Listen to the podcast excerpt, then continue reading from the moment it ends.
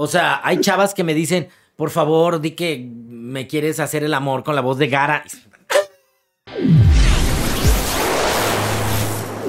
Hola, ¿qué tal amigos? Bienvenidos a Rayos X. El día de hoy tengo un gran invitado. ¿Lo había querido hacer desde hace mucho esto? tengo un gran invitado. Les quiero presentar a Lalo Garza. ¿Qué onda? ¿Cómo están? Miren, Lalo Garza es un gran actor de doblaje. La verdad, yo lo conozco por diferentes personajes, pero primero me gustaría que él nos dijera, tú, ¿cómo te consideras como actor de doblaje? O sea, eh, ¿qué personajes has hecho? Platícanos un poco de ti para, para conocerte y los que no te conocen. Bueno, eh, yo llevo la impactante cantidad de 31 años haciendo doblaje. Wow. Ya es un ratito. Casi mi edad, o sea, wow. Casi tu edad, sí. Llevo 31 años haciendo doblaje. eh, yo empecé a los 14. Wow. O sea, saquen cuentas. Tengo 45. Siempre digo, siempre en redes sociales digo que tengo 107 años. Pero desmadre. Este, tengo, tengo 31 años haciendo doblaje Wow. y he tenido la oportunidad de pegarle a algunos garbancitos de a libra. En doblaje es muy fácil, es muy fácil hacer muchos personajes, caricatura, Claro. pero es difícil de pronto pegarle a un personaje Que te quede bien. que- no, no, no, no, no, que, que pase como a la historia. Ok. De ya. pronto grabas una caricatura que está de moda y el hype, y sí, qué padre, pero en dos años ya la gente Se olvida. se olvida. Pero pegarle a un personaje que se quede y que pase de generaciones y se convierte en un clásico no es tan fácil. Y yo he tenido la suerte justo de pegarle a un par. Ok. que- y es bien bonito, o sea, soy la voz de Krillin en Dragon Ball Z. Ok. De Goku, que explota el famoso que se muere el mejor amigo de Goku. Esa escena es buenísima. Me encanta. Soy la voz de Josh Nichols en la serie de Drake y Josh. Guau. Que también de pronto se convirtió con los años en un, en un una serie- clásico. sí, una serie familiar, clásica. Claro. Soy la voz de Delmo de Plaza Sésamo. Que bueno, también se era, un, era un personaje estrella. Es un personaje estrella Sí, de sí, Plaza claro. Sésamo. Y muchos niños han crecido con él. Claro. Eh, soy la voz de Francis en la serie de Malcolm el del medio. Que también la ah, serie de. también. Ese sí no sabía. También la serie de Malcolm es una serie muy querida. De hecho, es la única serie en Canal 5 que ha estado, quién sabe cuántos años, ininterrumpidamente. Desde que se estrenó, nunca se ha cortado. Es que es buena. Ha sido la única que nunca han quitado del aire. Porque hay unas que las ponen y las quitan. Sí. Malcolm el del medio nunca la han quitado. Wow. Eh, y bueno, algunos más que, que de pronto a lo mejor ya no son tan famosos. Soy Sander en la Casa de los Dibujos. Soy Gara del Desierto en un anime llamado Naruto. Soy Ichigo Kurosaki en un, en un anime que se llama Bleach. Sí, buenísimo. Eh, soy los, los marcianitos de Toy Story. Me tocó hacer a Pinocho en Shrek. Soy Stan en South Park. wow, Stan, eres en South Park. Eso sí no sabía. Hay dos versiones. Es la que hay dos, ¿no? mexicana y la lépera. Ok. A mí me toca estar en la ñoña. La mexicana. En la que no decimos groserías, pero sí yo digo, ¡ay, Dios mío, mataron a Kenny! Eh, Y ya sabemos que sigue después de eso, ¿no? Pero. sí, Móndrigos. Acá le decían Móndrigos. En la otra decían hijos Ah. de. Sí. Yo prefiero la otra, pero bueno, me tocó Claro, trabajar en esta. Eh, en el universo cinematográfico de Marvel, me tocó hacer a Ebony Maw en Infinity War y en Oh. Endgame. El hijo de Thanos, el calamardo. Sí, sí, sí. El, el que abre la película en Infinity War. Ajá. El de regocíjense, porque hoy morirán en manos de Thanos y no sé qué tanto. Ese. Eh, y bueno, en videojuegos también he hecho algunas cosillas. Ah, también cosas de videojuegos. soy ¿Qué Lucio videojuego? en Overwatch, por ejemplo, el brasileño. Soy Kane en League of Legends. Soy Del Walker en Gears of War. eh, soy Kung Lao y Reptile en Mortal Kombat. Wow. Soy Ala Nocturna. Soy Nightwing en Batman Arkham Knight. Eh, soy Mr. Monopoly. Mr. Monopoly. Soy Mr. Monopoly. En Warcraft también soy un personaje llamado el Rey Anduin Rin. O sea, sí me ha tocado también hacer Wow. cositas en, en- en videojuegos. Oye, ¿y a, y a qué crees que se debe que te dan estos personajes? O sea, tan icónicos. ¿Cómo- ¿Cómo te los ganas? ¿Sabes qué es? Es el resultado de... Yo creo que en la vida hay que convertir tus desventajas en virtudes. Mm. Cuando uno llega a doblaje, cuando uno es chavito y empieza a hacer doblaje, uno se imagina que vas a doblar todos los galanes del mundo, que vas a llegar a doblar a DiCaprio. Eso yo siempre lo digo en mi show, que vas a, que yo me imaginaba que iba a llegar a doblar a Tom Cruise, Brad Pitt, de perdida Leonardo DiCaprio. Puro galán. Sí, sí, y de sí. pronto llegas y tú no haces eso, te dan otras cosas. ¿Por qué? Pues porque no tienes voz de galán. Claro. O sea, esas voces de calzón de hola, ¿cómo está? Yo no tengo voz de eso. O sea, yo tengo voz de pito. A mis 45 años tengo voz de muchacho de 30. Claro. O sea, me oigo chavillo. Pero o sea, te- sale beneficioso para cierto tipo de personajes. ese es el punto. Que de pronto no me daban galanes y, Y siempre me daban como el amigo de, el hermano de, el primo de, o el novio de, pero yo nunca era el Él. protagonista. Sí. Era el amigo de él, el hijo de él, el hermano de él, el- siempre. Y a mí eso los primeros años me frustraba horrible. Era como de, Obvio. "Ah". Hasta que un día alguien me dijo, muy sabio en doblaje, me dijo, güey, esos personajes son los chidos. Esos personajes son los que, los que lucen. Y aunque no hablan toda la película, lo que hablan Se, se queda. se sí, queda. Claro. Y como que eso me cambió el chip y empecé a hacerlo como con más gusto. Claro. Y a partir de ese momento empecé a disfrutar muchísimo más este tipo de personajes. Y el hecho de no ser galán, digamos que me, me dio la, ver- la oportunidad de, hacer, de ser versátil. Claro. O sea, y de pronto hacer cosas muy raras, agudos, graves, personajes rasposos, gays, un montón de personajes diferentes. Porque no estoy encasillado en galán, Claro. todo galán y todos los hago así. No, hago muchas cosas diferentes. ¿Cómo, cómo haces para, para seleccionar la voz que va a tener un personaje? Tú lo ves y dices, a este le voy a poner una voz así o... Te basas en el original. Ok. O sea, oyes el original y si el original es agudo, lo haces agudo. Si es rasposo, lo haces rasposo. Si es agudo con algún cierto estilo de hablar, lo haces. O sea, el mismo personaje te dice qué tipo de voz es. Fíjate que, que el doblaje, mucha gente cree que nosotros inventamos cosas. Realmente no. O sea, realmente en el doblaje ya todo está inventado. claro. O sea, nosotros no inventamos el hilo negro de nada. O sea, los personajes ya están creados, tienen su psicología, están definidos. Nosotros lo que hacemos es que lo reinterpretamos en español. Claro. Pero el personaje ya tiene sus, sus características. sí, claro. Y pues las respetamos y ya. Ok. ¿Y, y, y quién te asigna estos personajes? ¿O tú te identificas y dices, ah, con este? No. eh, cuando llega un proyecto a una empresa, la empresa se lo asigna a un director. Ok. Tú eres director de doblaje. Yo soy director de doblaje de hace Ok. 20 años.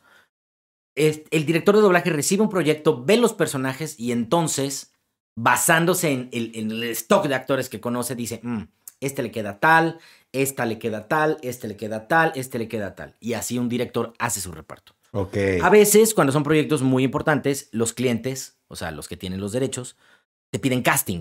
Ah. Te dicen, mándame opciones de voz. Y entonces el director ve el personaje y dice, ok, para tal personaje podría ser tal, tal o tal. Para este podrían ser tal, tal o tal. Citan a los actores, grabas una pequeñita escena de un minutito, minuto y medio, unas seis, siete, ocho frases. Esos pequeños videoclips se los mandan al cliente, el cliente oye las voces y escoge. Dice, ¿sabes qué? Me gusta este, este, este. Y entonces te quedas o no te quedas con los personajes. Claro. Y ya empiezas a grabar el proyecto. Ok. Oye, está muy interesante. Es. Oye, ¿y en, en qué país crees que se hace el mejor doblaje? Igual está muy presuntuoso, pero... No. No, mira, es muy fácil. El que pega primero, pega dos veces. Claro. Que platicamos allá afuera. Sí, sí, sí. Pero México es el precursor del doblaje en Latinoamérica. Ok. Hubo algunos intentos antes, se hicieron intentos en Argentina. Es más, hubo intentos de doblaje en Cuba en 1930. O sea, sin embargo, la industria como tal Del doblaje. del doblaje así ya constante empezó en México a finales de la década de los 40. Ok. ¿Y a qué crees que se deba? O sea, ¿crees que se deba a que tenemos un español más neutro? No, se debe a que somos los vecinos de abajo. Ok. Ahorita te cuento si quieres un poquito rápido de eso, pero se debe a que estamos ahí. Literal. Y no es que México sea el mejor doblaje, pero somos los que más tiempo llevamos haciéndolo. Ok. Y esto siempre lo aclaro. Muchos años, en la década de los 70, 80, 90, consideraban que el doblaje mexicano era el mejor del mundo. Yo lo que siempre digo es, hay doblaje mexicano muy malo Claro. y hay doblaje argentino, venezolano muy bueno. O sea, ya no se puede generalizar. claro. O sea, yo he visto unas cosas que doblan aquí en México que digo, ¿qué porquería es esto? Y he visto unas cosas que han hecho en Argentina, que han hecho en Chile o que han hecho en Venezuela que digo, qué buen trabajo. que queda bien. Así que yo creo que no se puede generalizar. Sin embargo, México, como es el país que más produce, pues obviamente es más fácil que haya cosas muy buenas aquí. Y, nos, y, y nosotros somos los primeros en empezar con doblaje, porque en la historia del doblaje, precisamente, eh, a finales, eh, todos sabemos que en, en- en 1929 hubo una crisis muy fuerte en Estados Unidos. Ok. Eh, esta crisis estancó la economía y para reactivarla, uno de los factores que se utilizó para reactivar la economía y para mejorar el estado de ánimo de la sociedad, se le dio mucho impulso a la industria del cine. Empezó a haber muchas producciones cinematográficas en la década de los 40 y las empresas cinematográficas buscaron la, la opción de expandirse, expandirse, perdón de llegar a otros mercados, de, de exportar material. Y empezaron a exportar películas a México, subtituladas, obviamente. Claro. Y no pegaron, porque los niveles de analfabetismo en Sí. Latinoamérica son muy altos. Aquí llegaba una película en inglés con subtítulos, la gente no sabía leer, se salía y no pegaba. Así que Estados Unidos, en este caso particularmente, fue la Metro Goldwyn Mayer. Empezó a como pensar opciones de cómo podemos hacer para que se vendan, para que la gente consuma nuestro material. Claro. Y llegaron a la opción de grabar una banda sonora con todos los diálogos actuados en español e insertados en la película. Vinieron a México, hicieron un como Casting.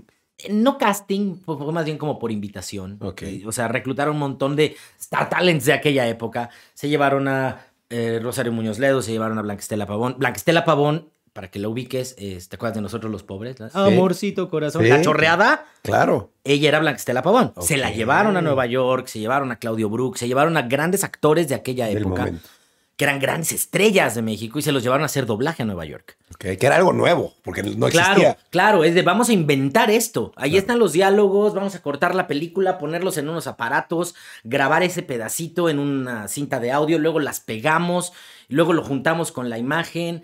Se llevaron a estos actores un buen rato, estuvieron claro. semanas en Estados Unidos. Se hizo la versión en español, se trajo a Latinoamérica y entonces fue que pegó. Ok. Pero era muy caro hacerlo así. Sí, claro. Así que después un grupo de empresarios mexicanos les dijeron, oye, vamos a hacer lo mismo, montamos un estudio aquí en México y en lugar de que tengas que estarte llevando a los mexicanos, pues lo Aquí. hacemos aquí, te ahorras hoteles, te ahorras aviones, le sigues pagando bien, Claro. pero, Pero todo desde ya aquí. todo desde aquí. Y entonces Estados Unidos, las productoras estadounidenses lo vieron como un negocio, dijeron, claro, es una buena manera de doblar más, exportar más, Tener más. generar trabajo, vender más. Y fue así que surge la, la industria del doblaje a principios de la década de los 50 en México. Ok. Wow, qué interesante. Y tú fuiste parte de, de- de los primeros, me imagino. Yo no había nacido. Todavía no has sido. No, todavía no nacía. ok. Pero sí- Gracias por hacer sentir un venerable anciano. No, pero tú definitivamente Toda esa los- gente ya está muerta. Esa, eso es de Maristela, María Pavón. Blanquestela Pavón. Blanquestela Pavón. Blanquestela Pavón murió a los 23 años en un avionazo. Ah, eso sí no sabía. O 24 años tenía una cosa así. O sea, la Órale. llevaron a Nueva York a los 20, 21. O sea, Ya, era a una los niña. años. O sea, acababa de hacer nosotros los pobres y ustedes los ricos. Se fue, grabó, regresó, hizo un poquito de doblaje aquí. Madres, en un avionazo. Se nos fue. Pero definitivamente tú eres de los, de los más grandes y de los más conocidos. Yo entré en la década de los 90. O sea, yo ya fui como la quinta generación del Pero doblaje. ya que estaba entrando todo esto del anime japonés, estaba entrando muchas cosas extranjeras que... Eh, Pues mira, anime siempre se ha hecho. O sea, en los Sí. 70 se hizo Remy, en los Uh, sí, 80 se hizo. Mazinger Z. eh, o sea, siempre se ha hecho. Claro. Yo llegué en un momento raro, porque antes los niños, cuando salían niños en doblaje, los hacían señoras, Ok. hacían voces de niño. O sea, la voz de Remy, por ejemplo, es Rocío Garcel, que es una señora que tiene, hoy por hoy, tiene casi 70 años. Ok. Eh, y muchos personajes de niños los hacían mujeres. Yo entro al doblaje justo en el momento en que los clientes ya no quieren que graben mujeres y quieren que graben niños reales. Y no había niños reales. Así que empiezan a, a- a buscar niños reales, empiezan a hacer cursos para niños. Yo ya no era un niño, pero bueno, me metieron en esos cursos. Sí, sí, sí, sí. Y empecé, empecé a aprender. Y bueno, te repito, ya era un adolescentito, ya era un Claro. chavito, chavillo, 13, 14 años, me oía chiquito, pero ya no era un niño. Sin embargo, yo entré como en ese punto. Y yo soy como aproximadamente la. como la quinta generación del doblaje. Ahorita ya va como en la novena. Sí, sí, sí. O sea, pero sí, a mí me tocó todavía conocer gente que fue a Nueva York. wow.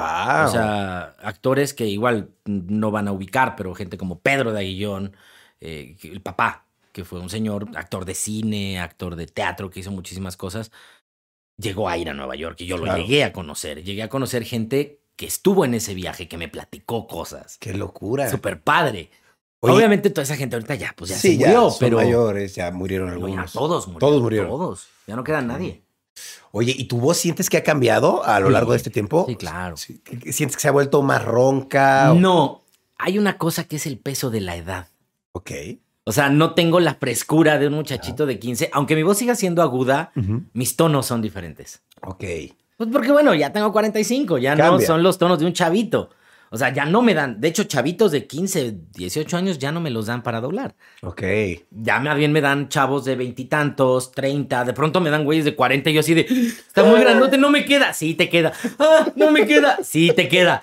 Y, y me da miedo, pero, pero no, o sea, más parte bien de- es parte del crecimiento, claro. Al ratito ya, antes hacía chavitos, ahorita ya hago papás jóvenes. Ok. Y en unos 15, 20 años voy a empezar a ser abuelos. Abuelos, claro. o sea, voy a empezar a doblar viejos. Claro, Pero pues así es esto. claro. Así sí, es parte esto. de, pues, de la edad, de la evolución, ¿no? Claro. Es, es completamente normal. Yo quería preguntarte, hay diferentes tipos de doblaje, ¿no? Me refiero a que existe el doblaje en castellano. ¿Tú qué opinas del doblaje en castellano? Ah, el doblaje en España. Ajá. Es que. Pues está bien. O sea, es que el doblaje de España es como preguntarte, ¿tú qué opinas de las campañas de Electra? Exacto, sí, sí, sí. o sea, la diferente. neta, tú puedes decir, no me gustan. A Electra no le importa porque tú no eres el público de Electra. Claro, O sea, a quien le quiere llegar Electra no es a gente como tú. claro. Es a gente eh, con circunstancias de vida diferentes, es a otro, otro tipo de público. Igual, el doblaje de España es para españoles. Es para españoles. y a ellos les encanta. Claro, lo defienden a morir. Y lo defienden. Y les- lo que pasa es que, bueno, aparte ellos pasaron por un proceso social, cultural, en el que decían, nosotros, nuestro doblaje, aparte la ley, hubo un tiempo en que obligaban a que todo se exhibiera doblado. Órale. O sea, no permitían exhibir Cosas cosas, en, exteriores. en inglés. En inglés. Todo tenía que estar doblado. O sea, el, el país por muchos años protegió al doblaje. Y la gente está muy acostumbrada a su doblaje. Claro. Y a ellos les gusta. Claro, Así sí, que pues, si a nosotros no nos gusta, pues a ellos les vale más. Claro. Porque a ellos les funciona. A mí personalmente, de pronto, yo tuve la oportunidad de trabajar con, con una empresa española dirigiendo videojuegos y les hacía, les, les mostraba eso, les decía es que les falta frescura, Sí. sus tonos son como muy Muy acartonados, acartonados, ¿no? Muy muy, serios. muy antiguos, muy falsos. Oh, ¿qué es lo que voy a hacer? Hombre, pues no lo sé. Ole, ole, tía, venga. Que... O sea, de pronto es una cuestión como muy fuera de la realidad Claro. que a ellos les gusta. Y están acostumbrados a eso. Sí. Y en el momento que les hice ver de, no, mira, lo podemos hacer así, mucho más fresco, otros tonos, una cosa mucho más actual, dijeron, oye, que no suena mal. Oye, que le sonaba- Hombre, que, que, que sí suena más bonito.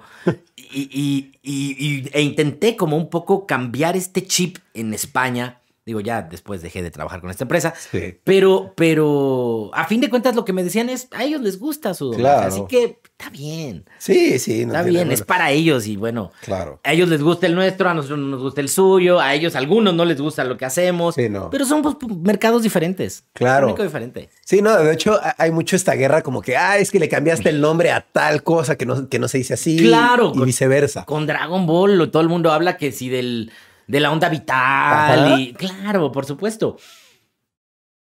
¿Qué te digo? O sea. Son, son cosas de, de cultura general, ¿no? O sea, Igual aquí en México también hemos cambiado nombres y hemos hecho cosas. Sí. O sea, por ejemplo, eh, hay una serie que se llama Supercampeones, no sé si alguna vez me encanta. Claro. Había unos hermanos que eran los hermanos Korioto. Sí, claro. los- ¿Sabes cómo se llaman en japonés? Eh, no. Eran los hermanos Tachibana. Tachibana. Ah, eso sí no ¿Sabes sabía. por qué les pusieron Korioto? ¿Por qué? Porque los actores que lo doblaban eran Armando Coria y Sergio Gutiérrez Coto. Coria, Coto, Corioto. Y así por eso se lo inventaron.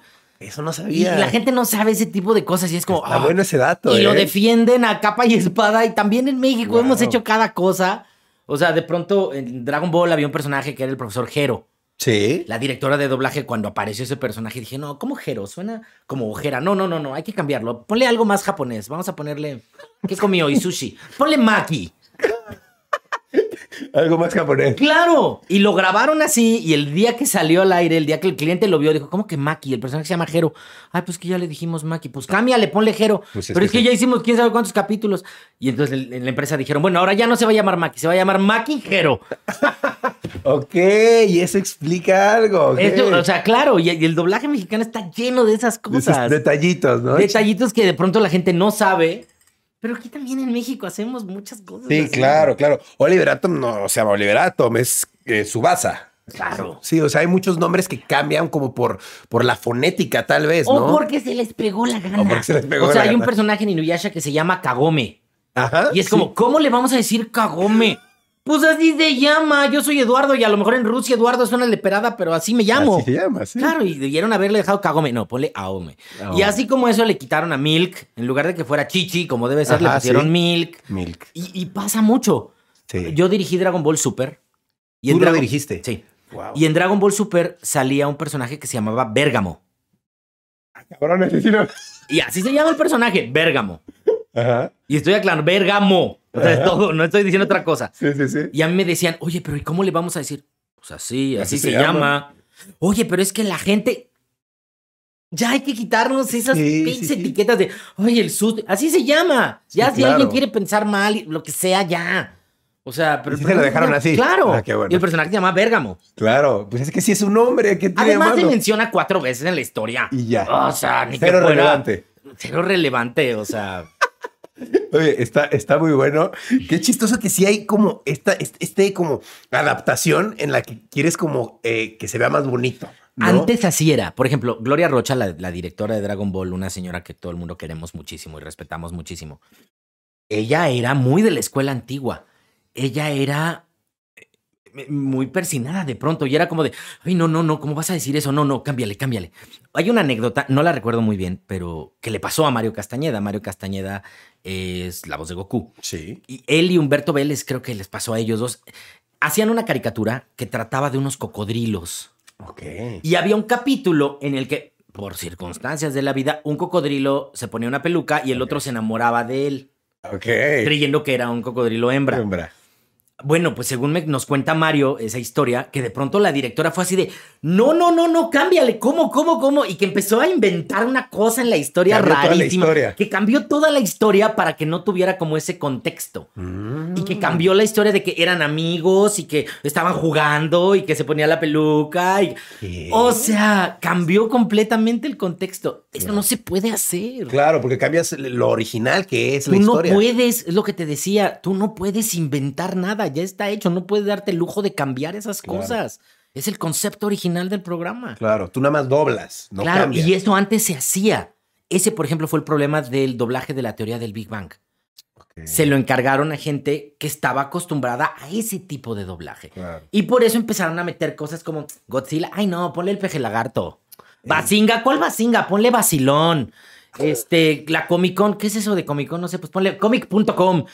O sea, ¿por qué? Porque se lo asignaron a gente que tenía otro concepto del doblaje. Claro. Este concepto de inventar, como el Conde Pátula, por ejemplo, que, que Ajá, de era pronto. buenísimo. Que de pronto hacía eso de, ay, nana, pareces Pati Chapoy tocando la marcha de Zacatecas. O sea, tú no puedes decir eso. Sí, Sí, claro. es muy divertido, ya lo sé. Yo Da risa, sé. da risa. Claro que da risa. Pero no debes. No debe. Si el cliente no te autoriza o no te lo pide, Claro. tú no puedes hacerlo. Sí, y lo hicieron con la teoría del Big Bang. Por Claro. eso le dieron en la madre a la serie. Sí. Sí, porque obviamente cambias todo el chiste y vuelves un chiste local, algo que dices, ¿cómo estos personajes van a decir este chiste tan local, no? Exacto, Está extraño. exacto. Tú no puedes hacer eso. Claro, está, está muy interesante eso. Oye, ¿y qué tanta censura hay en el doblaje? Hay, hay, pues me imagino que al- del japonés al español o del inglés al español, pues obviamente hay palabras que dicen, no, esto no lo digas. ¿Hay mucha censura o no? Fíjate que cuando el doblaje se, se exhibía exclusiva. Cuando el doblaje se exhibía exclusivamente en televisión, sí había un poquito más de censura por el lenguaje. Claro. Pero en el, do- en el anime no tanto. No porque tanto. el anime siempre ha sido como más pudoroso. Porque Ok. de pronto es para niños o para chavillos.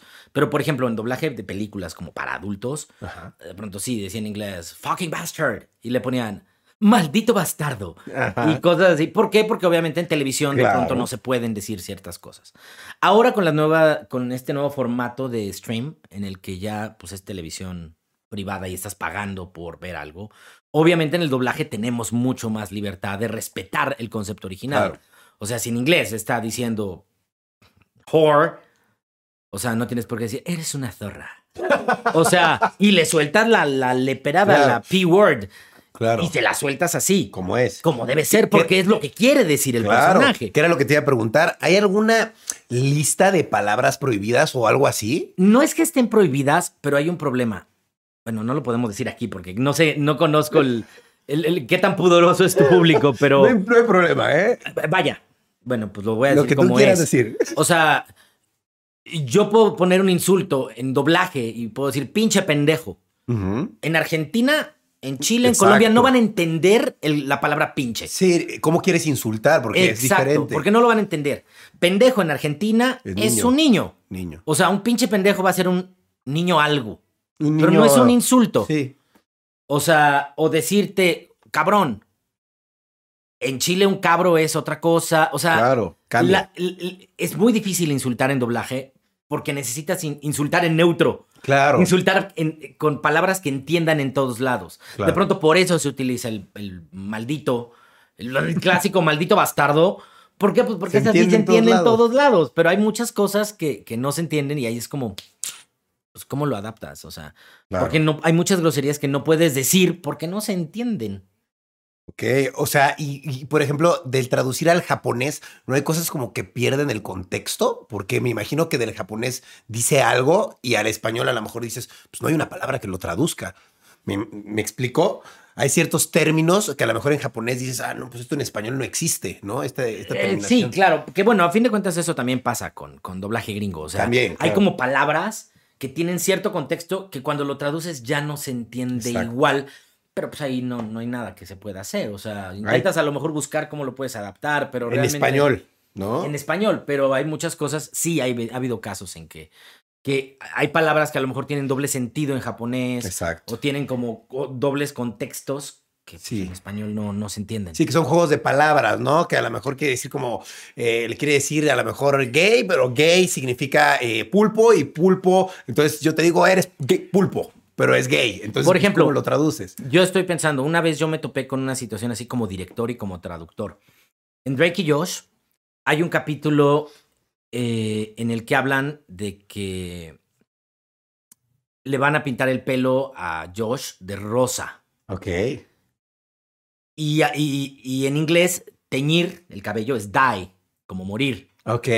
Y era como el doble juego de die. Ya, ya, ya entendí. Y, y- y- y obviamente, pues en español, teñir no tiene nada que ver con matar. Por morir. sí. Y era como de cómo lo adaptamos. Y le estuve piensa y piensa y piensa hasta que encontré esta cuestión de me voy a teñir la mata.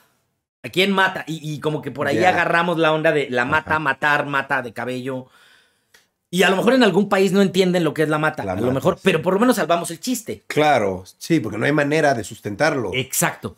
Y, y ese es uno de los retos de los directores o de los traductores, el pensar cómo vas a adaptar esto para que entre el chiste, para Claro. que se entienda a lo mejor el doble sentido o el juego. Por ejemplo, hay un- había una rima en Drake y Josh también. Es que yo con Drake y Josh me Sí. gradué en esas cosas. Sí, me imagino. Había una frase que era brother from another mother, Ok, ya. que si lo traduces sería como brother from another mother, hermano hijo de otra mamá. Claro, Pero en inglés es una rima. Brother from another mother. claro. ¿Cómo lo traduces para que rime? Pues para que rime está difícil, ¿no? Y era como, de puta, ¿cómo le ponemos? Brother from another mother. mother. Hermano, hijo de otra mamá y hermano, hijo de... Algo que rime. Y terminamos poniéndole hermano, hijo de otro fulano. Ok, ok, ok. Claro. Para que por lo menos haya algo ahí. Que claro, dices, que es como, ok, si es su medio hermano, porque es de otro fulano, hay una rima, o sea... Y ese tipo de cosas, pues es buscarle. Es buscarle y partirte el coco y pensar y pensar y pensar. Desgraciadamente, pues a mucha gente no lee, no lee. Pues como que ya perdieron la costumbre de, usar el, el coco y lo dejan así. Claro. Pero ahí es donde dices, güey, le, le estás partiendo un poquito la Sí, claro. Ahora, yo sé que tú eres un director también de doblaje. Sí. ¿Qué tan complicado es dirigir un, do- un digamos, un- una serie o, o qué tan Mm. difícil es? ¿Qué te digo? ¿Qué te digo? El director tiene el trabajo de coordinar. Imagínate que vamos a pintar un cuadro y cada actor va a pintar un color. Vamos a pintar un bodegón o una marina o lo que sea. Y tú vas a pintar el rojo, eh, él va a pintar el azul, él va a pintar el amarillo, el blanco. Cada actor, cada actor va a pintar un color. Pero a lo mejor uno llega desvelado, uno llega cansado, uno la noche anterior hizo el delicioso y llega como súper... ah, y a lo mejor otro viene acá súper activo, a lo mejor otro se acaba de divorciar, otro está enfermo del Sí, sí, estómago. sí. Y a lo mejor si tú los dejas, pues uno va a hacer el trazo más suavecito, a lo mejor uno va a inclinar el pincel hacia acá, a lo mejor uno va a llegar súper fuerte. El director tiene que coordinar que todos los trazos de pintura bien. queden parejos. Claro. O sea, si, si el cuadro es un impresionista, que todos tengan el estilo impresionista. claro. O si es expresionista, lo mismo. O si es lo que sea. En actuación, en doblaje es igual. O sea, si estamos haciendo un- una comedia de enredos, el, el nivel es como mucho más arriba, los tonos son diferentes. Claro. Y obviamente el trabajo del director es eso, es coordinar que todos los actores estén donde tienen que estar. Realmente, cuando trabajas con gente que se dedica a esto, no es tan difícil porque la gente ubica perfecto. Claro, se Ah, entregan. esto es aquí, Sí. tengo que hacerlo aquí, esto es comedia, esto es arriba. Y el director pues nada más va como llevando, ¿sabes qué? No, te me estás pasando, bájale tantito, aquí cámbiame esta palabra, aquí, no sé, métele un poquito más de comedia, aquí métele un chiste, aquí cámbiale esta palabrita. El director es como que el que coordina. Claro. Cuando tienes un buen elenco es muy fácil. Creo que el problema es cuando te toca dirigir como gente que no hace doblaje, Que no sabe. eh, que no tiene idea de esto y te lo ponen porque el cliente quiere que lo haga tal persona. Creo que ahí es donde se viene Más el difícil, problema. sí. Pero realmente no es difícil. O sea, cuando ya sabes hacer esto, es coordinar, cuidar los detalles, cómo se dicen los nombres, que siempre se digan así, que los flashbacks se respeten para que cuando se vuelvan a mencionar ciertas cosas se digan igual, no cambiar nombres, no cambiar actores. Si en el capítulo 1 sale un Claro. personaje y en el 20 vuelve a salir, que sea el mismo actor. O sea, es, hay muchos factores que se deben Claro. cuidar. Ok. Pero realmente no es tan difícil cuando ya conoces el negocio. sí, claro, ya está más fácil. Pero hay que conocer todos esos detallitos. Oye, y como actor de doblaje, tú eres actor, ¿no? También estudiaste actuación. Yo estudié ¿no? actuación. Ok. Me especialicé en doblaje, pero bueno, yo estudié actuación. como tal. Actuación. Entonces, al ser actor, me imagino que tú tienes este método de que te metes en el personaje, Sí. ¿no? ¿Has- ¿Ha habido algún personaje con el cual te hayas metido tanto que digas, wow, o sea, me siento como, como encerrado en el personaje, como que, o, o- o como que me dejó marcado este personaje? Sí, a veces te toca hacer cosas muy fuertes que te marcan. Digo, quedarte clavado en un personaje creo que sí sería como muy psycho. Claro. Nunca nos ha pasado, que yo sepa, nadie nos ha pasado. Hay algunos que sí viven como aferrados a sus personajitos y, y no salen de ahí, pero ya eso es por gusto. Pero así como que quedarte clavado no, pero sí me ha tocado doblar cosas bien fuertes. En el 2005 yo tuve una pérdida muy fuerte, murió mi hermano de cáncer. Lo lamento. Y yo en aquella época, gracias, pero ya eso ya tiene un montón, ya, ya, Sí, ya, claro. lo, ya lo superé, ya lo puedo platicar. Claro. En esa misma época yo estaba doblando una serie y justamente estábamos haciendo la última temporada de una serie llamada Six Feet Under. Esta es una serie de HBO, es un dramedy. O sea, Sí. dramedy, drama, comedia, una cosa sí, súper sí. rara, humor negro bien fuerte, que trata de una familia que tiene una funeraria. Y cada capítulo trata del muerto del capítulo. Y, y aparte los personajes tenían como su, su historia que se iba avanzando y bla, bla. Yo era el hijo de en medio de la familia, era el, chavo que, llevaba el negocio familiar. Se supone que tenía un hermano mayor en la serie, un hermano menor, el hermano mayor estaba casado, la mamá, bla, bla, bla. Muere mi hermano y poquitos semanas de que muere mi hermano, ya estábamos doblando los últimos capítulos de la serie. Y en el penúltimo capítulo de la serie muere el hermano de mi personaje en la serie, el hermano mayor. Wow. Eh, pues bueno, o sea, pasa esto y el personaje, mi personaje era como muy, era un chavo gay de closet, que la gente no supiera que era gay, tenía su novio y lo que sea, pero súper que nadie se enterara, súper enclosetado el chavo. Por lo tanto, era como siempre como súper reprimido y se cuidaba mucho al hablar Claro. y que no se le notara. Tú sabes, man, el Sí, código sí, sí, postal. yo te entiendo. O sea, él estaba siempre como en, en esta onda. Sí, sí, sí, sí, sí. Y, en, y justamente en la serie, cuando, cuando se muere su hermano, él está como, ok, tenemos que hacer esto y, y esto, y hay que preparar el velorio y el funeral y los seguros y tal, tal, tal, y todo va a estar listo, y, y vamos a cerrar la capilla para el uso familiar. Y, y cuando están dando el discurso final, el chavo, por primera vez en la serie, se rompe a un grado de ponerse a berrear como niño chiquito. Wow.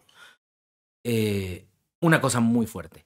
Y cuando me tocó doblar eso, gracias a Dios, me llevó de la mano un excelente director de doblaje que sabe muchísimo y que me dijo, esto lo vamos a hacer así, porque él sabía que había muerto Claro. mi hermano. Así que primero vamos a hacer esta escena, luego esta, luego esta, luego... Y al final vamos a hacer esta. Porque sabía que si yo hacía esa escena ya no iba Ya a no poder podías, seguir. sí. Ya iba a estar muy mal. Y así lo hicimos y cuando llegamos a esa escena, yo no sé cómo quedó. Nunca la vi. Yo me acuerdo que la ensayé una vez, me solté llorando en el ensayo, me controlé, fue así de, ok, no, no, no. A ver, Eduardo, esto es, esto es otra cosa, esto es trabajo, no es tu vida. Pero aparte, todo lo que decía el personaje en la escena, Te lo relacionabas contigo. claro, era de tú fuiste mi ejemplo en la vida, todo lo que aprendí lo, lo aprendí gracias a ti, siempre fuiste esto y ahora soy yo el encargado. Y, y es que recuerdo cuando éramos jóvenes y siempre... O sea, eran unas cosas bien fuertes Wow. Lo ensayé un par de veces y cuando grabé, yo me acuerdo que hubo un momento en que yo ya no podía ver la pantalla de las lágrimas. O sea, veía de pronto borroso y por no cortar, porque aparte se echaba un discurso como de un minuto. Wow. Y, y, pues bueno, que obviamente salga como a la primera, eh, quería ensayarlo y, y no tener que estar repitiendo eso porque también es súper desgastante. Sí, obvio. Y me acuerdo que quedó a la primera. Y no sé cómo quedó, pero sí yo terminé llorando, así como, como niño chiquito. El director se paró, me dijo, Lalo, felicidades, me abrazó. Entró el ingeniero a abrazarme. Y yo así como que, bueno, ya, ya, ya pasó, ya pasó. Me recuperé, respiré y me dijo, ya acabaste. Okay. Ya después de eso no hubiera podido seguir. O sea, estaba mormado, no veía. Claro. ¿Y, y, y tú crees que esto fue porque lo relacionaste con tu vida? Claro, sí. uno no puede, o sea, en teoría no debes. Claro. No debes conectarlo. Sí, claro. Es otra cosa, pero hay cosas que no puedes evitar. Es güey. imposible, ¿no? O sea, hay cosas cuando estás diciendo, se murió mi hermano y acaba de pasar Sí, y, sí. y yo lo tenía a dos Ahí. semanas, o sea, no podía no conectarlo.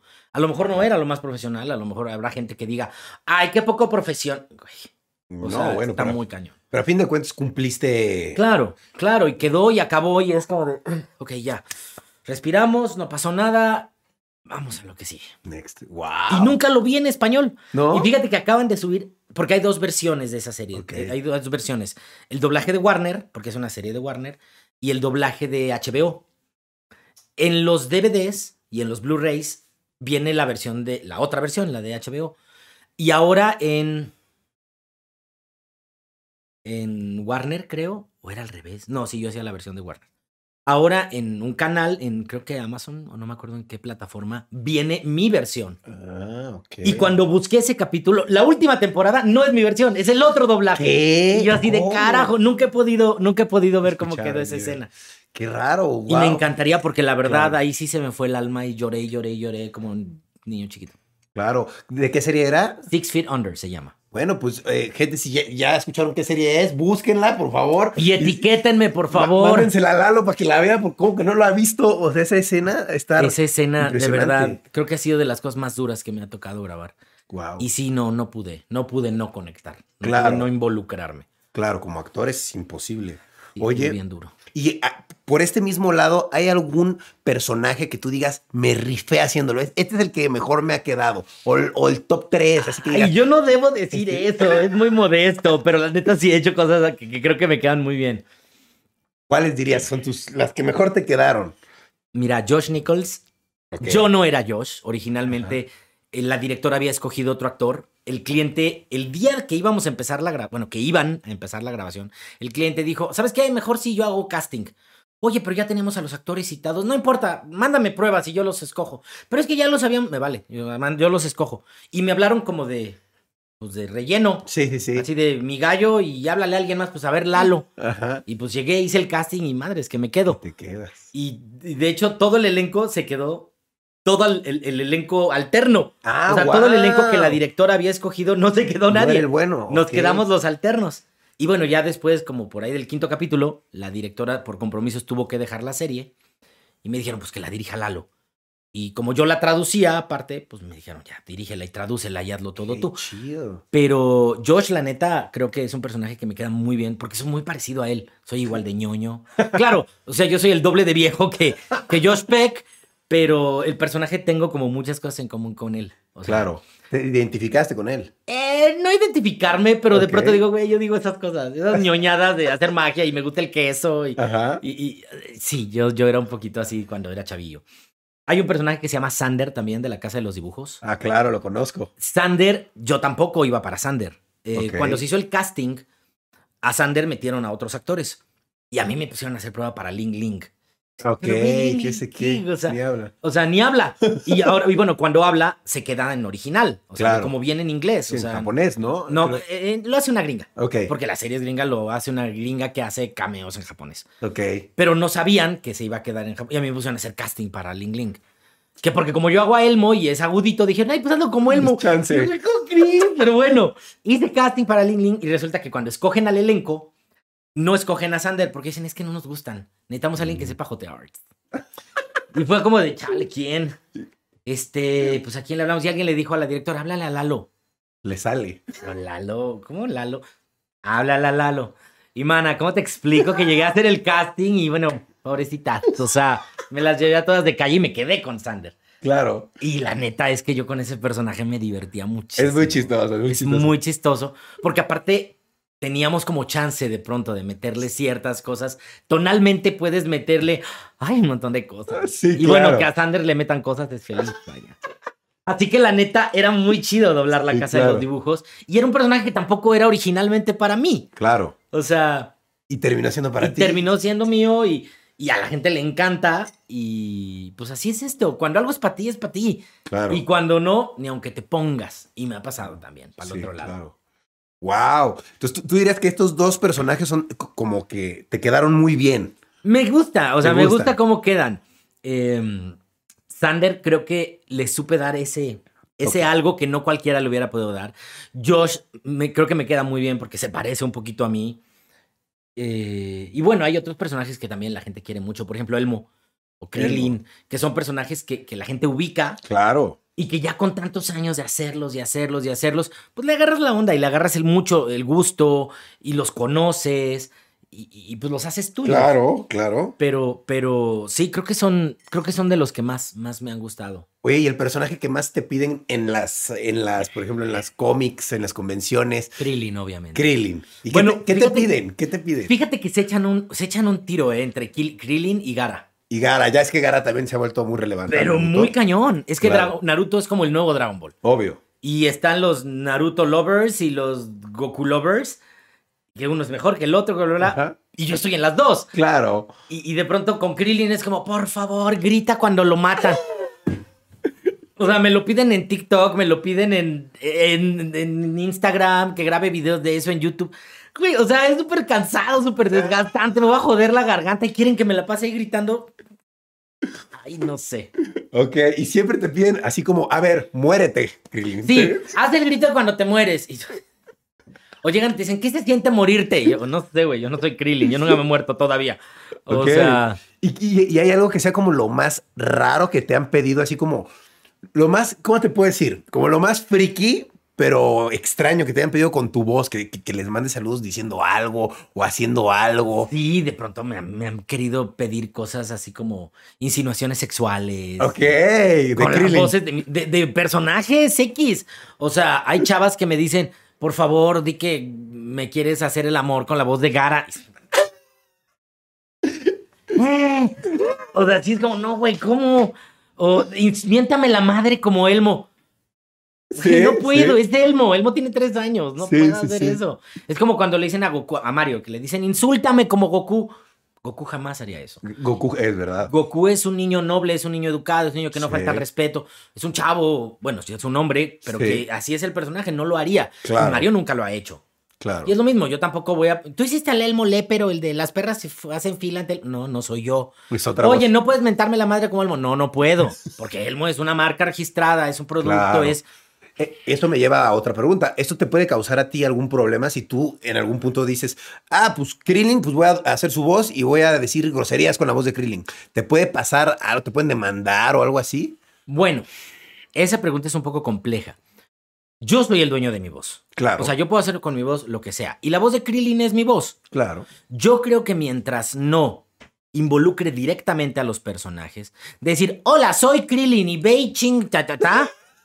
O sea, yo creo que mientras no lo haga así, puedo, tengo mucha libertad Puedes para hacer muchas cosas, porque es mi voz. Claro. O sea, yo te puedo decir, compra café, no sé qué cosa. Y sin decir que soy Elmo, estoy usando la voz de Elmo y la gente lo ubica. Obvio. Y no estoy diciendo el nombre del personaje. Claro. Así que hasta cierto punto tengo como ciertas libertades. Nunca se ha dado el caso de demandas o cosas así. Bueno, Disney sí es muy... Especial, ¿no? Por ejemplo, ahorita hay una plataforma de saludos donde varios estamos, que son plataformas para comprar saludos. V-Box, cosas así, en donde la gente se mete y paga y compra un saludo personalizado, se los grabas y se lo envías. Disney mandó un comunicado de no pueden hacerlo con ninguno de sus personajes. Wow. Ni las de Frozen, ni Mickey Mouse, ni Ralph el Demoledor, nada. Nada Disney. Nada Disney pueden vender saludos con. O sea, no pueden mencionar. Soy Elsa, soy Ralph, soy Mickey, soy. No pueden. O sea, puedes decir, hola, ¿cómo estás? Te mando un saludo, pero no puedes decir soy tal. Tal, ok. Si no, ahí sí te puedes meter un Si problema no, legal. Disney te puede demandar. Yo no estoy met- metido en ondas Disney. Ajá. Yo nunca me he topado con una situación así. Como dice el hombre araña, con un gran poder viene una gran responsabilidad. Claro. Yo nunca me ha pasado, pero tengo muchos seguidores. Y me daría miedo que un día por hacer una cosa así se haga viral, Se se, filtre. filtre a algún lado y me pueda meter en un problema. Así que prefiero no jugarle. Claro. Porque que- aunque nunca me ha pasado, no quisiera que me pasara. Claro. Sí, es mucho, mucho arriesgue. Mucho arriesgue. Fíjate, hace 15 años, cuando empezamos el doblaje de Naruto, pues yo estaba empezando mi canal de YouTube. Y pues como que no existía tanto esta cuestión de la confidencialidad y no estábamos tan, tan marcados, tan estigmatizados de no digas, no, nada, no, Sí, nada. sí, sí. Y yo de pronto grababa videos de los actores doblando. Estoy hablando de que si hoy por hoy mi canal de YouTube, que por cierto suscríbanse, Eso, sí, sí, claro. si en mi canal de YouTube tengo hoy, a 15 años de haberlo hecho, o 12, no sé cuántos años tengo, tengo 300 mil seguidores. No es tanto. Claro. ¿Cuántos seguidores tenía hace Sí. 10 años? No muchos, tenía muy poquitos. Bueno, pues aún así, los videos que llegué a grabar doblando Naruto los llegó a ver el cliente en Estados Unidos. Así de, oye, ¿por qué están grabando videos de esto? Y tú lo haces jugando. Yo lo hacía jugando y yo le había pedido permiso al gerente de la empresa. Oye, ¿puedo grabar eso? Me dijeron, sí, no pasa nada. Nada más no, no, no te claves mucho con la pantalla o con, o sea, o sea, de pronto tomitas y me dieron autorización. Bueno, pues el cliente se enteró en Estados Unidos. Me dijeron, ¿por qué está haciendo esto tu director de doblaje? Y le armaron una bronca a la empresa. Y Wow. la empresa me dijo, güey, esto. Le digo, pero tú me diste permiso. Pues ya no, así que quítalo. Y tuve que bajar todo eso. Órale. Y no tenía gente. Imagínate ahora que de pronto tengo millones de seguidores en algunas redes. Claro. Ahorita sí, yo creo que Habría ahorita, problema. como te decía, un gran poder implica una gran responsabilidad. Yo ahorita hago una cosa, si se hace viral y me puedo meter en broncas Sí, te- muy Te serias. pueden sacar del cast, ¿no? O sea, me pueden demandar. ¿Sabes cuánto es por una demanda de incumplimiento de confidencialidad? Hace cinco años eran 50 mil dólares. Wow. O sea, si tú decías, porque de pronto pasaba que había gente que decía, "Ay, quiero ganar seguidores, y le tomaban una pinche foto a, a tal película que todavía no se estrenaba y la subían, miren lo que estoy doblando. Ok. Y se filtraba y, y- y eran unas broncas. Ahora tú- tenemos años que firmamos contratos de confidencialidad donde tú dices, no puedo decir nada. Nada. Y es más, hay clientes como Disney que dicen, no puedo decir nada ni antes ni aún estrenado el proyecto. Claro. Que tú doblaste, uy, pero estoy oyendo tu voz, estoy viendo tu nombre en el crédito. Claro. Eres tú. Pero no puedes decir. No puedes decirlo. Con Disney, por ejemplo, así es. Claro. Eh, Está o sea, está, durísimo. o está sea, muy cañón. Las sanciones están Una duras. demanda de 50 mil dólares, ¿cómo lo paga cualquier mortal? Claro. Son varios no. supers, como dice Lolita. Son varios supers. O sea, está muy cañón. Sí, Por claro. lo tanto, no Mejor puedes callado. decir nada. Imagínate que un día se me salga, ay, estoy doblando esta película, estoy doblando esta serie. Y el cliente se entera. Y ahora que con las redes la gente se entera de todo, De así Sí, no, te Te sacan del metes en cast, bronca. demanda. te sacan del cast, te quitan el proyecto. Si eres el director, te lo quitan, te demandan. ¿Para qué te arriesgas? Sí, mejor no decir nada.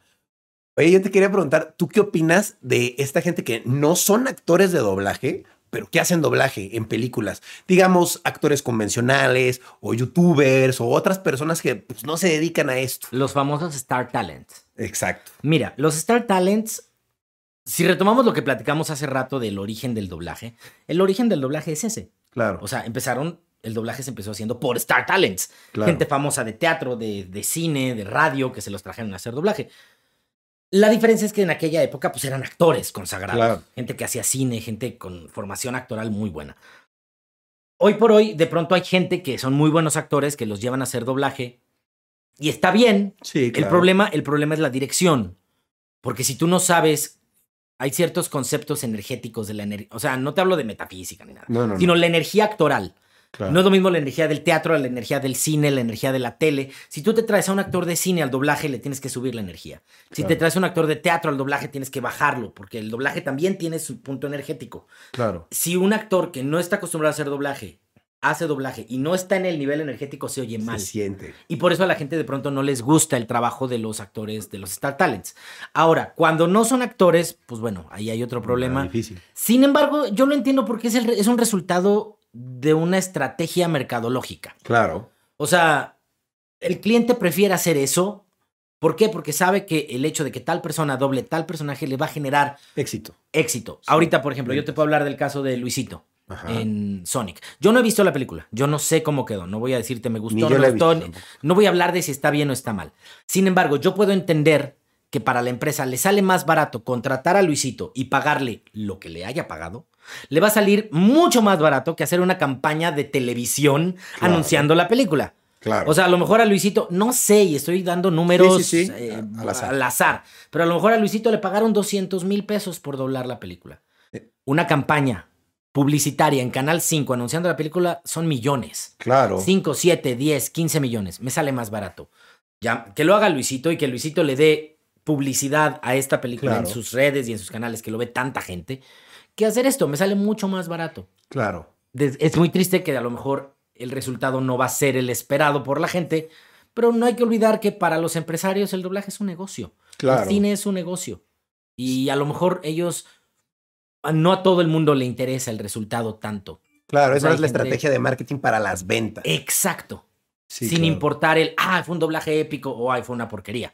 Claro. O sea, no estoy diciendo que lo que hizo Luis Suárez es una porquería No, o épico, claro. no lo he visto, claro. Pero hay muchos casos que es así, que al cliente no le importa el resultado. Lo que Sí. quieren es marketing. Claro. Y ese es un resultado de marketing. ¿Qué opino? Pues qué importa lo que opine. claro. O sea, el cliente lo va a seguir haciendo porque al cliente le funciona. Hay algunos que le importan, hay otros a los que no. claro. Cada quien vende su, en su puesto como quiere. Claro. No, y está bien, ¿no? Pues ahora sí que cada quien, ¿no? Cada quien. Claro. Y oye, yo tengo una duda. ¿Tú cómo te adaptas ahora a este nuevo mundo a las redes sociales? Porque estábamos platicando que ahora en TikTok ya eres, o sea, ya tienes millones de seguidores. ¿Cómo te adaptas a este mundo nuevo? Pues, pues, como todos tenemos que adaptarnos a lo que va viniendo, adaptarse o morir. Yo, me pasó algo muy chistoso, que era lo que platicábamos. Yo en ningún momento quise hacerme influencer, Claro. ni me considero influencer. La gente me empieza a considerar influencer, pero no, no me considero como tal. O sea, yo sigo siendo un actor, sigo haciendo mi trabajo diario, sigo haciendo doblaje, dirigiendo doblaje diario. Claro. Sin embargo, ahora con toda esta etapa de la pandemia se empezó a dar el fenómeno de que em- empecé a subir cosas por entretenimiento, por ocio, y a la gente le gustó y la gente empezó a conocer como mi lado personal, mi lado humano, ya no el, ah, el actor, la voz de, sino empezó a conocer a Lalo, a Lalo, Lalo la persona, Claro. el que le gusta cocinar, que lo hace mal, pero que cocina, o Lalo el que está como muy clavado con el lenguaje de no se dice así, se dice asado, o que le gustan los bebés, o este Lalo persona, no el Lalo actor, no la voz de, Claro. la voz de, sino que vean que eso es, que Lalo tiene mucho más aparte de eso. Claro. Y ha sido muy chistoso porque la gente, yo no sé si les caigo bien, me les hago cagado, yo no sé qué, cuál sea el punto conmigo, pero empecé a tener como una acogida muy rica, la gente me ha empezado a aceptar muy bonito y me han caído cosas nuevas y esta nueva, este, esta nueva faceta de tener que pensar en crear contenido, de tener que dedicarle tiempo para hacer, no sé, transmisiones en Twitch o subir contenido a TikTok o retomar mi canal de YouTube. Es un reto, es Claro. un reto y ahora me doy cuenta que también es hasta cierto punto un trabajo. Claro. Tengo que verlo así, tengo que adaptarme a eso. Claro, no, y está padre porque ya la gente creo que te conoce a ti como Lalo, ¿no? Claro. Y no dice, ay, es el de la voz de Krillin nada más. O sea, claro. ya te y a fin de cuentas eso es lo que yo siempre he querido. claro. Que sepan que como puedo como doblaje, he hecho teatro, he hecho comedia musical, alguna vez he hecho televisión, quiero hacer más televisión, quiero hacer cine. Y, y me han caído cosas. Me acaba de caer una campaña publicitaria. Bueno, no es una campaña, es un comercial que voy a grabar. No puedo decirte de qué con quién. Confidencialidad. Sí, no puedo, pero cuando salga al- aire va a ser como de ¡No manches! O sea, y sí tiene un poquito que ver con doblaje, pero soy yo, o sea, es Claro. Eduardo actuando en cámaras. Y va a ser algo bien padre. Y, y seguramente cuando salga y la gente vea este video, va a decir, ah, a esto se refería. Sí. Y, sí, y- y va a estar bien loco. Y me cayó por redes sociales. claro. Y así como eso, de pronto te empiezan a caer campañas, te empiezan a caer, que te invitan a juecear un, tal cosa o te invitan a estar presente en tal evento. O sea, yo lo único que espero es que me inviten a las próximas Olimpiadas. o sea, o que me inviten al Mundial o algo así. Claro. Porque vas creciendo y vas, vas haciendo una carrera en otro rubro Está bien chido eso. Yo no lo Sí. conocía y está súper divertido y me encanta. Claro, no, está padre porque la gente está conectando contigo y que creo que eres una persona muy simpática fuera de los personajes que haces. Pues tú lo transmites que eres simpático y por eso la gente te está siguiendo. Y aparte, a mí me gusta mucho estar en contacto con la gente. Me gusta Claro. responderles, me gusta hacer lives, me gusta platicar con ellos. Si hay un punto en que dices, ay, Dios mío, no puedo mandar miles de saludos. O sea, yo subo un video así de, se murió mi gato, estoy muy triste. Y la gente, en lugar de decir, ay, lo pobre de ti, la lamento, un abrazo, yo te regalo otro. En lugar de mandarme eso, me ponen, me mandas un saludo como Krillin, me mandas un saludo como Elmo, salúdame como Josh, salúdame como Hinata. Y digo, güey, ¿yo qué?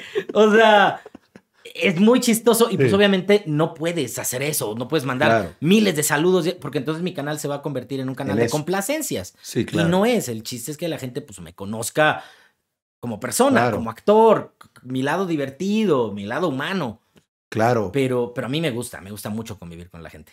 Claro, eso está muy padre y qué bueno que te sigues adaptando porque es parte de, pues de, de evolucionar en este mundo, ¿no? Y eso me lleva a, a preguntarte las redes sociales, el doblaje.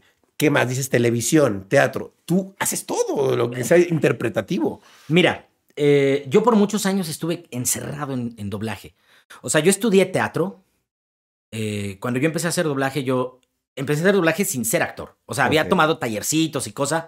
A los 15 años empecé a estudiar la carrera de actuación, que fueron tres años. También a los 15 años saqué mi licencia de locutor y empecé a trabajar como locutor publicitario, haciendo comerciales, cosas así. Doblaje de comerciales, Sí, sí, sí. locución. Y me empecé a clavar en doblaje. Eh, alguna vez hacía alguna cosita de teatro, pero bueno, mi base era doblaje, doblaje, doblaje. Hace un par de años, 2017, 18, me di cuenta que me estaba estancando en doblaje. Y eso es bien feo. Cuando te quedas en algo y, y ya no haces más cosas, yo he visto cómo hay gente que literal se les ha ido la vida en el doblaje. Y yo no quiero que me pase eso. O sea, yo he visto gente, muy buenos actores y actrices, maravillosos Claro. cantantes, que se quedan encerrados en doblaje y se les va la vida y ahí se mueren y, y ya jamás vuelven a hacer nada más, porque se quedan en la zona de confort. Y yo desde el 2017 dije, no quiero que esto me pase a mí. Empecé a buscar cosas de teatro, empecé a producir teatro, empecé a actuar otra vez en teatro, buscar cosas en comedia musical, audiciones, eh, empecé a buscar cositas de tele, eh, buscar cosas de publicidad. De hecho, justo antes de que empezara la pandemia, yo ya tenía un, musical en puerta, tenía eh, una obra de teatro de temporada larga, eh, tenía otra obra también, tenía dos obras de temporada larga, un musical, una propuesta de una película de cine, todo se fue al carajo por, por la pandemia. obvio. Y pues bueno, quiero, quiero retomarlo, o sea, ahora, ahora que he tenido como este boom que digo, no estoy viejo. Claro. Fíjate, yo tuve la oportunidad, no, no la conocí personalmente, pero cuando fue la, el, el junket de prensa de Dragon Ball Super Broly, la empresa que se encargó de, de toda la campaña de medios de esa película era la misma empresa que llevó la campaña de medios de Roma. Ok. Y platicando con, con, con la encargada de todo esto, me platicaba de Yalitza, de, de, de esta chica que ganó, que estuvo nominada al Oscar y Yalitza Aparicio, vaya sí. todos sabemos quién es. Y me platicaba como su historia. Y a mí se me quedó muy grabado el, güey, o sea, si es una mujer que es maestra e hizo y ha logrado y ha estado, es un ejemplo para todos, de que Claro. todos, todos tenemos la oportunidad de hacer lo que queramos. O sea, es perseverancia, esfuerzo y un poquito de suerte. Claro. O sea, pero el chiste es estar y buscarle. Así que si ella pudo, ¿por qué yo no? Claro. Y es entonces cuando dije, Eduardo, no dejes el doblaje porque lo amas, pero busca otras cosas. ¿Quieres hacer teatro? ¿Quieres hacer publicidad? ¿Quieres hacer tele? Búscale. Haz todo. Y ahorita estoy como en ese punto de quiero seguir haciendo cosas. Y estoy empezando a... Esta cuestión de las redes sociales me ha servido un poco para abrirme en ese aspecto. Eh, también de pronto te, te- te- te pega mucho la onda de es que estás gordo. Ok. Y es que estás gordo. Y una muy buena amiga mía, Michelle Rodríguez, una gordita, Sí, sí, eh, sí. hace comedia y es actriz y canta y todo. Me decía, es que Lalo, nosotros estás desaprovechando una gran oportunidad, porque ella es gordita. Ajá. Me dijo, no hay perfiles como nosotros. Sí. O sea, aprovecha esa desventaja de decir que estás gordo y búscale, porque eso se va a convertir en un beneficio. Y fue cuando dije, va, órale, voy a Claro. tomarme fotos, voy a buscarle, vamos a hacer cine, vamos a hacer tele. Claro, es como, como claro. cualquier personaje de siempre tiene que haber alguien que sea ese personaje, ¿sabes? Claro, O y sea, todo el mundo, lo que me decía mi amiga es que todo el mundo quiere ser delgado, todo el mundo quiere ser eh, flaquito, todo el mundo quiere ser guapo y, y todo el mundo quiere ser el galán y no hay actores de nuestro tipo. Claro, Y si ahorita todavía estoy en edad y puedo hacerlo y tengo la energía, vamos a hacerlo. Claro, no, está súper padre y qué buen consejo, la verdad. O Sí, sea, claro, no estancarnos. Sí, claro. En doblaje es muy fácil estancarte. ¿Por qué? Porque tienes tu dinerito seguro, tu sueldito, tus proyectitos, tus personajes y ahí se te va Te la vida. conformas, sí. O sea, a mí se me fueron 30 años de en qué momento se me fue así. Lo que me preguntaba, ¿se te fue rápido? Se me fue como agua. Sí, Pero no quiero que se me vayan otros 30, porque Claro. en 30 me muero. O Claro. sea, y en 30 años yo no sé si siga vivo. claro, Así que ahorita lo que me queda, quiero seguir haciendo un montón de cosas. Todavía puedo hacerlo y quiero aprovechar. claro, no, claro. Y las redes me están como abriendo la puerta a eso. Y está padre, lo quiero, lo quiero seguir aprovechando. Sí, claro. No, pues ojalá que sí. Esperemos que. ¿Cómo, cómo te encuentran en, twi- en Twitter, en TikTok? ¿Cómo estás en todos lados? Estoy como Lalo Garx. L-A-L-O-G-A-R-X. Lalo Garx. Así estoy en Twitter, en Facebook, en Instagram, en TikTok. El único que no es mi canal de YouTube, que se llama Eduardo Gara. Porque Gara es mi Gara. personaje de Naruto, Eduardo Gara. Y ya cuando lo quise cambiar, ya no, Ya no se pude. Porque me dijeron, ya estás verificado, ya tienes, ya no puedes cambiar el nombre. Y yo, Mm, pero además está bien. O sea, Sí, pero de ahí en fuera soy Lalo Garx en todos lados y mi canal de YouTube es Eduardo Gara. Espero algún día llegar al millón y poder tener mi placa del millón. No, seguramente sí. Si, si ya estás teniendo 5 millones en TikTok, ya estás teniendo una Y audiencia. ahí cuatro y medio. Cuatro y, Y ha medio. sido así. Qué cool. O sea, yo decía, wow, Erika Buenfil tiene ocho. Pues yo ya llevo cuatro y medio. Ahí vas, ¿no? Sí. Bien loco, bien loco. Qué padre. Y pues está padre, porque es a fin de cuentas convivir con la gente, es, es tener ese contacto directo y me gusta, me gusta Claro. mucho eso. Qué bueno, ¿no? Felicidades. Muchas gracias, amigo. Oye, yo, yo tengo una duda. Hu- Hubo algo que pasó hace unos años, la verdad es que no estoy tan bien informado, pero me parece que cambiaron el cast de Los Simpson y que hubo un problema ahí de que se hizo, se hizo un rumor de que no le pagaban bien a los actores de doblaje. No, no, pues. Eso yo lo escuché por ahí y yo tenía esa duda. ¿Le pagan mal a los actores de doblaje? No, bueno, te respondo las dos preguntas rápido. Lo que pasó con los Simpson no fue el problema de los Simpson. Eh, una empresa, existía una empresa llamada Grabaciones y Doblajes, que tenía un contrato de exclusividad con el sindicato de actores. Solo podía contratar actores del sindicato. Ok. Llegan los Simpson y en el elenco de los Simpson, llega los Simpson a esta empresa, y en el elenco de los Simpson había actores que no eran del sindicato. Mm, Así que tenían que estarle pagando una lana extra al sindicato por trabajar con gente que no estaba en el sindicato. Y la empresa, precisamente para deshacerse de ese compromiso, lo que hicieron fue cambiar su razón social. De ser grabaciones y doblajes, se convirtieron en grabaciones y doblajes internacionales. Ok. Que bueno, en teoría, pues es una nueva empresa. Sí. Por lo tanto, en teoría, el contrato de exclusividad pues pierde validez. Sin embargo, legalmente eso no es así. Porque si te dedicas a lo mismo, tienes a los mismos empleados, estás en el mismo lugar y haces lo mismo, no es una nueva empresa. Se le llama, legalmente se le llama patrón sustituto. Ok. Y, y, y las mismas eh, condiciones contractuales aplican.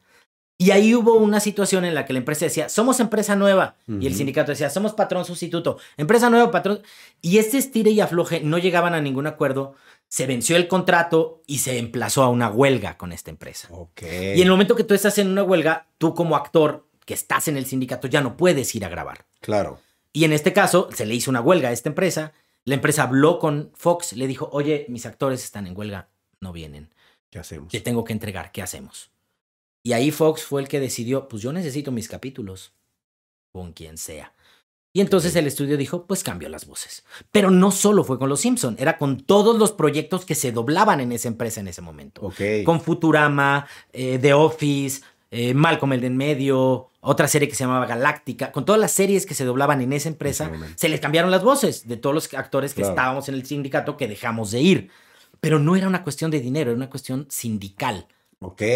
Y bueno, este problema duró un mes. Ya cuando se arregló, pues bueno, ya se había doblado todo y Claro. ya habían escogido voces nuevas y ya pues, había pasado. En un mes rápido se pusieron a Pues sí, cambiar claro, todo. dijeron, tenemos que cambiarlo y si el cliente no le... Porque si el cliente hubiera dicho, quiero las voces Las originales y hazle como puedas, se hubiera resuelto de otra manera. Claro. Pero el cliente dijo, cámbialos. Si no quieren venir, cámbialos. claro. Cada quien. Así que el problema de los Simpson fue por eso. Y de que si se gana bien o no, yo creo que es como cualquier profesión. O sea, hay gente que, que gana bastante bien en doblaje y que puede vivir súper tranquilo, bien. Claro. Y hay quienes a lo mejor no tienen tanto reconocimiento, no son tan buenos a lo mejor, y les cuesta como un poquito Pequeños más. personajes. Y a lo mejor no tienen como tanto trabajo y por eso sus ingresos no son tan grandes. Yo creo que es como cualquier profesión. Efectivamente, no ganamos como un cirujano. Claro. O sea, un actor de doblaje jamás te va a ganar 250 mil pesos al mes, como te lo puede ganar un médico Ajá. o un abogado. O sea, no, somos artistas y en Claro. Latinoamérica no hay cultura artística. Pero puedes vivir bien. O sea, yo llevo 30 años viviendo del doblaje. Exacto. O sea, me pagué mi carrera, mantengo mi casa, eh, me puedo dar el lujo de irme de vacaciones, remodelar cosas. De doblaje, vaya. se puede. se, puede. Y, y yo creo que tiene mucho que ver con qué tanto amor le pones a tu trabajo. Claro. Cuando yo entré a doblaje, una señora pionera del doblaje llamada Belia Vegar, una locutora, actriz de radio muy famosa en aquella época, viejita, yo la conocí cuando yo era una viejita, me, me escribió una frase, me dijo una frase que se convirtió con los años en una máxima para mí. Me dijo, si pones amor en tu trabajo, la vida sabrá recompensártelo. Es verdad. Y con el tiempo me di cuenta que es cierto, que cuando amas lo que haces, no te pesa. mm, y la vida se encarga de darte todo. Claro. O sea, a lo mejor sí en algunos momentos te las ves difíciles, a lo mejor en alguno, pero nunca te falta de comer, nunca te falta trabajo cuando realmente Claro. amas lo que haces. Claro. Por eso es algo que yo siempre le digo a la gente, amen lo que hagan. Sí. Y si lo amas en serio, la vida te pone todo en charola de plata. Sí, solito te va a dar resultados. La vida te va, se va a encargar de que te vaya bien, cuando realmente lo amas. Claro. Y si te das cuenta con el tiempo que no es lo tuyo, pues entonces mejor deja de sufrir y de causar penas y, y dedícate a otra cosa si ves que esto no te funciona. ¿Y cómo puedes saber qué, qué es lo tuyo, el doblaje? Yo creo que, mira, eh, a fin de cuentas, el doblaje es actuación, es una especialidad de la actuación. Y todo el mundo podemos querer dedicarnos a algo, pero no por, al- no por amar algo significa que vas a ser bueno. Claro. O sea, a mí me encantaría Sí. ser clavadista olímpico. Pero estamos de acuerdo que con 30 kilos de más y estamos de acuerdo que a mi edad jamás podré ser clavadista olímpico. Pues no. O sea, no tengo el entrenamiento físico, Sí. la edad. Por mucho que lo ame, Claro. hay que tener también un poquito de conciencia. Sí, sí, O sí. sea, por mucho que quiera ser bailarín, nunca estaré en el Bolshoi. Claro. Así que creo que ese es el punto. Puedes amar el doblaje, pero si tú estudias y te das cuenta que es más fuerte el nervio, Claro. que no puedes controlar los nervios o a lo mejor tienes un problema que no te o permite tu hablar voz bien. a lo mejor es muy particular. No, fíjate que eso no, al contrario, las voces raras son las que más funcionan. Ok, O sea, no hay voces feas. Lo que hay son malos actores. ok. Pero si a lo mejor te da pena actuar o a lo mejor no se te da eso de la actuación, pues también hay que tener conciencia y decir, pues sí me gusta, pero no es lo mío. Claro. A mí me encantan los clavados, pero pues estoy consciente que jamás seré clavadista olímpico, es lo mismo.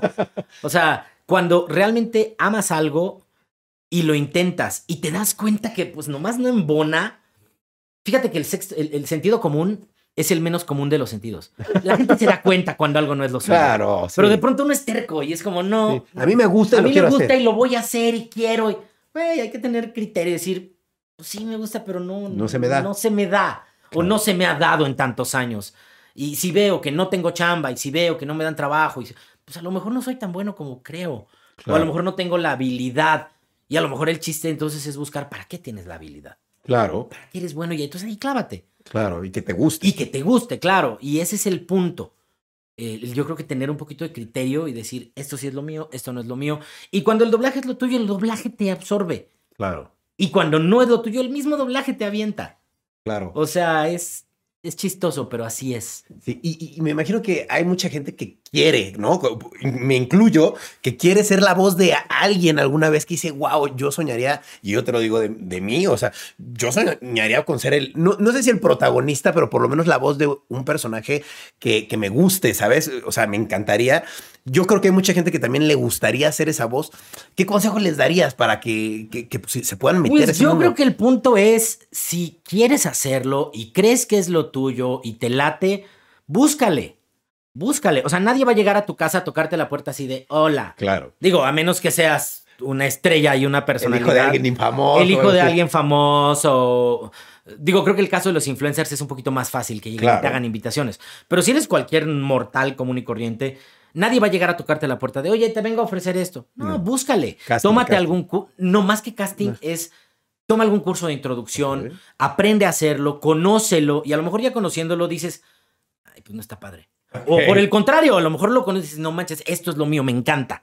Y entonces te empiezas a clavar un poquito más. Sí, yo lo que le diría a la gente es, si les gusta esta cuestión del doblaje y han pensado dedicarse a esto, prepárense, Porque necesitamos gente, necesitamos talento nuevo, necesitamos voces nuevas, pero que sea gente preparada.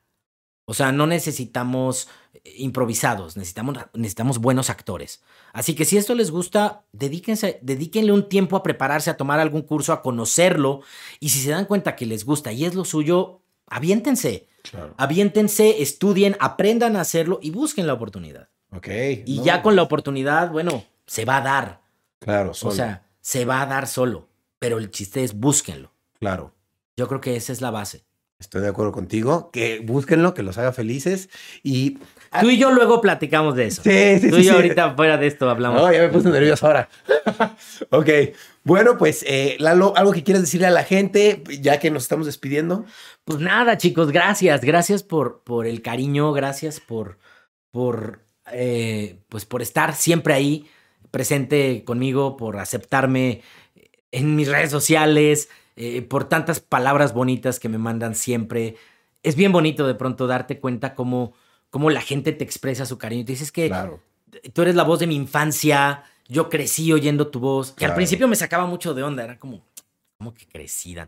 Pero es cierto, Claro, o sea, es cierto. no. Sí, no, yo digo, me voy a atrever a hablar por la audiencia y te quiero dar las gracias por de verdad darle la voz a personajes que, pues, literal sí marcaron mi vida y seguramente la vida del público y decir, wow, o sea, yo siempre veía a Drake y yo, yo siempre vi Dragon Ball y escuchar la voz y decir, es él, es como, wow, pues qué padre, ¿no? Claro. Y la verdad es que, pues gracias por darle voz y darle vida a esos personajes, porque yo los he visto en su idioma original también y, está cool, pero la verdad es que yo no podría ver Dragon Ball con una voz diferente de Krillin, o sea, no me lo puedo imaginar, o de, o de, o de Josh, ¿sabes? Simplemente es como, no lo puedo imaginar, entonces te quiero dar las gracias por eso, porque es parte de mi crecimiento y parte de, del crecimiento de la gente, y, y qué padre y qué bonita, qué, qué bonito dedicarse a eso, porque está padre poderle dar vida a personajes así, ¿no? Que- Y que- mira, yo también le doy gracias a la gente porque se ha dado el chance de conocerme como persona. Claro. Y dejar un poquito de lado la voz de y conocer quién es Lalo como persona. Y eso está padrísimo. Sí. Y pues van a venir cosas muy padres próximamente. Esperemos que todo lo que, por lo menos la mitad de las cosas que tengo en puerta funcionen. Sí, y, va a ser y van sí. a venir cosas bien padres. Vas a que sí. Bien padres, igual tanto en doblaje como fuera del doblaje. Vas a ver que sí. Estoy seguro que sí. Y pues muchas gracias, Lalo. No, No, sé. gracias a eh, ti. Estoy muy contento de que estés aquí. Yo también estoy Y- muy, muy, muy contento. Y pues nos mantenemos ah, en contacto para ver por qué, supuesto. qué se puede hacer. En una de esas yo también hago doblaje, quién sabe. ¿eh? Pues vamos a ver, vamos. Igual y tienes maderita Igual y, sí. y pues ahí está una nueva chamba. Sí. ¿por qué no? Está bien. Oye, no, pues muchas gracias. Eh, por favor, todos sigan a Lalo en sus redes, ya saben. muchas gracias. Lalo Gar o Lalo Garax. Garax. Garax. Eh, Lalo Garx o Garx. Eduardo Gara. Exacto. Eduardo Gara en YouTube y en todo lo demás soy Lalo Garx, como Lalo Garza, pero en lugar de Z y A, pónganle una X. Lalo Garx. Ándale, ahí está. Bueno, pues muchas gracias, Lalo. Gracias Espero eh, pueda verte a futuro en alguna convención de cómics o cualquier otra Sí, cosa. a ver qué armamos juntos en algún futuro, a ver que si un día armamos algo, preparamos algo juntos y estaría padre. Me encantaría. Vale, pues muchas gracias por No, aceptar la invitación y espero verte pronto. Claro que sí, amigo. Muchas gracias. Gracias, chicos. Gracias por, por su tiempo, por su cariño y pues nos vemos pronto. Órale, pues muchas gracias a ustedes, amigos. Nos vemos en otro podcast de Rayos X. Recuerden suscribirse a este canal, darle like y compártanlo, compártanlo. Díganme aquí abajo en los comentarios a quién más les gustaría que invite. Así es que los estoy leyendo y denle muchos likes. Cuídense mucho. Nos vemos. Cambio y fuera. Bye.